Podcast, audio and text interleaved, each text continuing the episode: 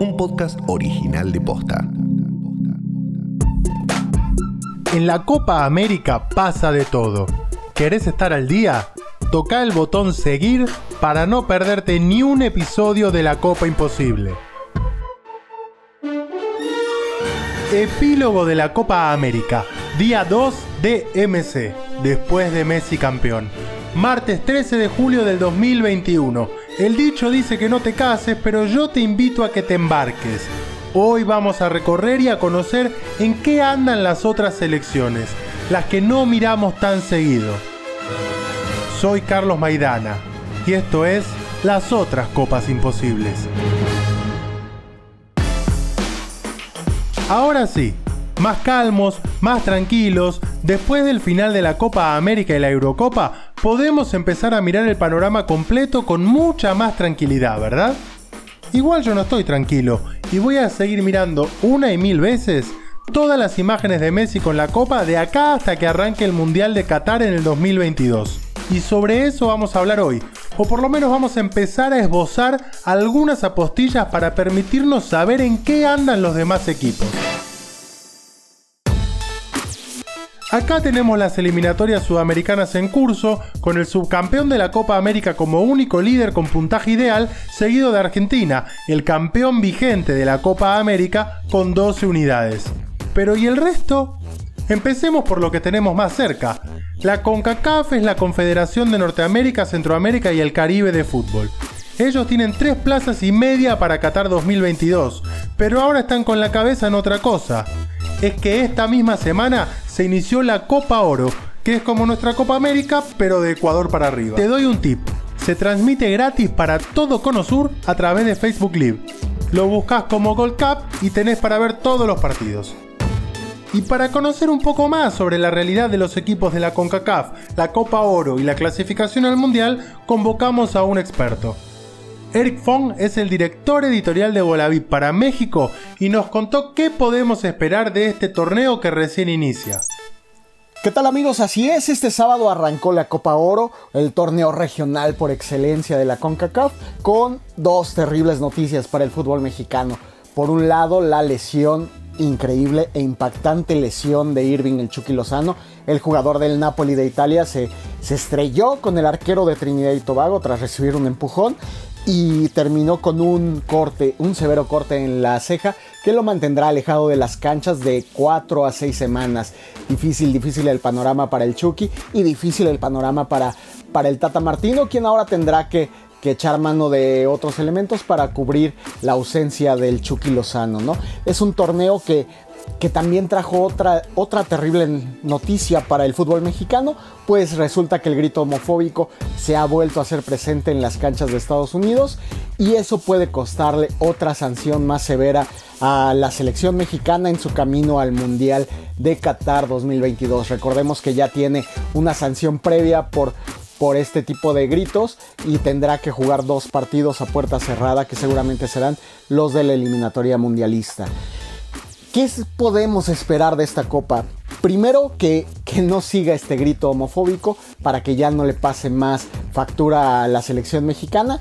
Segundo, que se vea como lo que es, como una prueba de cara a las eliminatorias. Estados Unidos no está con sus estrellas. Estados Unidos dejó descansar a McKenny, a Giovanni Reina, a Christian Pulisic para que se incorporaran a la disciplina de sus equipos y pudieran tener una pretemporada acorde a lo que necesitan los equipos europeos. En cambio, México sí echó mano de todos los, los europeos que tiene, razón por la cual está más que obligado a conseguir el título. Pero si las cosas resultan normales, México y Estados Unidos estarán en la final y si acaso por ahí tendríamos que echarle un ojo a lo que pueda hacer Costa Rica o Guatemala que se subió de último minuto. De ahí en fuera la verdad es que no hay mucho, mucho que ver, ¿no? ¿A quién podemos seguir? Evidentemente tendremos que seguir lo que haga Rogelio Funes Mori con la selección mexicana, este nacido en Argentina pero naturalizado ya más mexicano que, que los tacos y, veamos qué tal le queda el papel de, de, ser el hombre fuerte, ¿no? Evidentemente por la lesión de Raúl Jiménez, por las ausencias que ya sabemos de Chicharito Hernández y por la reciente lesión de Irving Lozano. ¿Es una antesala de lo que vamos a ver en las eliminatorias? Puede ser. Puede ser, ¿por qué? Porque la exigencia va a venir de, de la mano de, de, los rivales, ¿no? Ver cómo se le complican a México y a Estados Unidos, ver que quién se, se alza como la tercera potencia en CONCACAF en estos momentos, un lugar que está un poco deshabitado, pero que quieren ocuparlo Costa Rica, Canadá, Honduras e incluso Guatemala, ¿no? Así que nos quedan todavía un buen largo, un buen trayecto para seguir en esta copa y ver si México puede hacer los lo efectivos los pronósticos o bien Estados Unidos da la sorpresa y con su equipo B, por llamarlo de alguna manera, le quita la hegemonía al Tri. Muchísimas gracias amigos.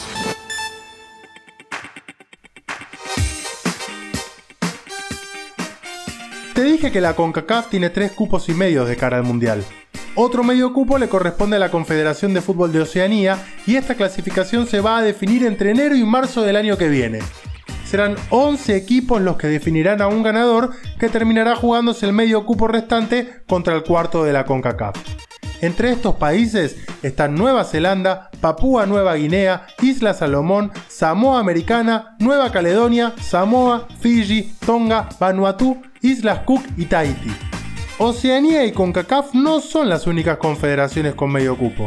De hecho, la CONMEBOL tiene 4 cupos y medio, misma cantidad que la Confederación Asiática de Fútbol y medio cupo menos que la Confederación Africana de Fútbol que llevará a 5 selecciones al Mundial.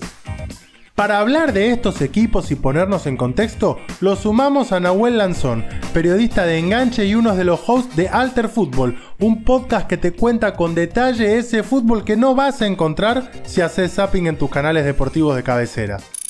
Las eliminatorias de África y Asia son más bien de contraste, digamos.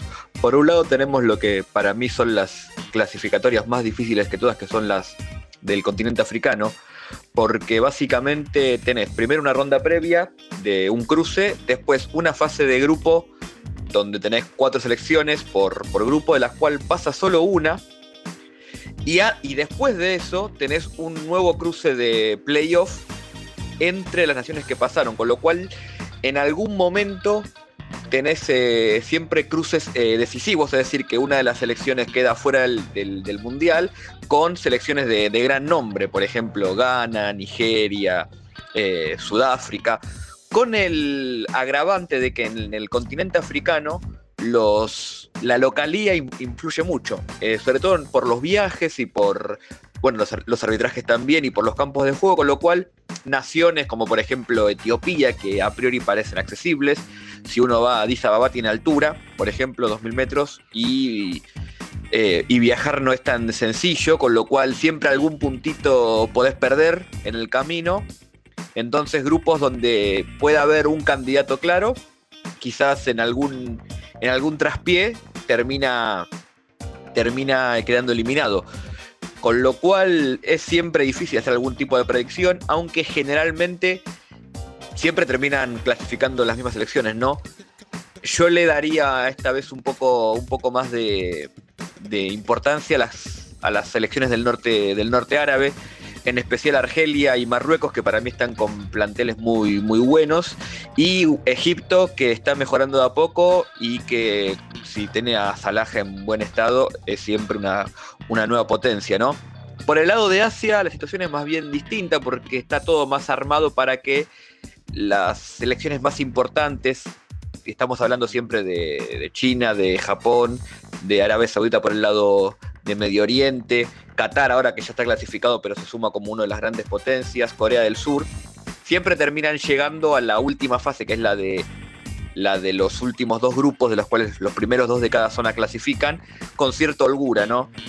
hay mucha más diferencia ahí entre los que son las selecciones de mayor nivel, que son estas 5 o 6 de las que, de las que te hablé antes. Y después sí hay un pelotón importante, yo diría de unas 9 selecciones más o menos, que tenés para, para nombrar desde Irak y, por ejemplo Oman hasta naciones un poquito más del, sudeste asiático como Vietnam, por ejemplo, que a veces tiene, tiene buenos rendimientos, mismo Tailandia que esas selecciones generalmente pelean por esos ese tercer puesto en la fase en la fase esta de grupo final donde después tenés un cruce entre estos dos equipos que salen terceros en cada grupo, que termina jugando el repechaje, ¿no? Desde ese lado siempre hay alguna sorpresa. Por ejemplo, quizás recuerdas a Bahrein jugando, jugando con Australia, no con Nueva Zelanda, perdón, o a Jordania jugando con, contra Uruguay. Pero después las selecciones que terminamos viendo en el Mundial siempre son más o menos las mismas. Y en este momento las más fuertes son Irán, por el Irán y Qatar por el lado de Medio Oriente, Arabia, Arabia Saudita le cayó un poco. Y por el lado de lo que sería el Oriente más lejano, tenemos bueno a Japón, Corea del Sur y a China que venía con un proyecto muy ambicioso, pero se quedó, se quedó un poco. Por el lado de Europa serán 13 las naciones clasificadas, pero ahí tenemos todo un poco más claro y más fresco, principalmente por lo que acabamos de ver en la Euro. De paso, si no lo escuchaste, podés darle play al episodio de ayer en el que hicimos un repaso por todo lo que dejó el título de Italia. Y ahora sí, a nosotros nos queda cada vez menos y nos vamos acercando al final de este recorrido. Te invito a que mañana te sumes al último episodio de la Copa Imposible que va a ser especial y muy lindo para darle un cierre a este ciclo. Nos escuchamos mañana.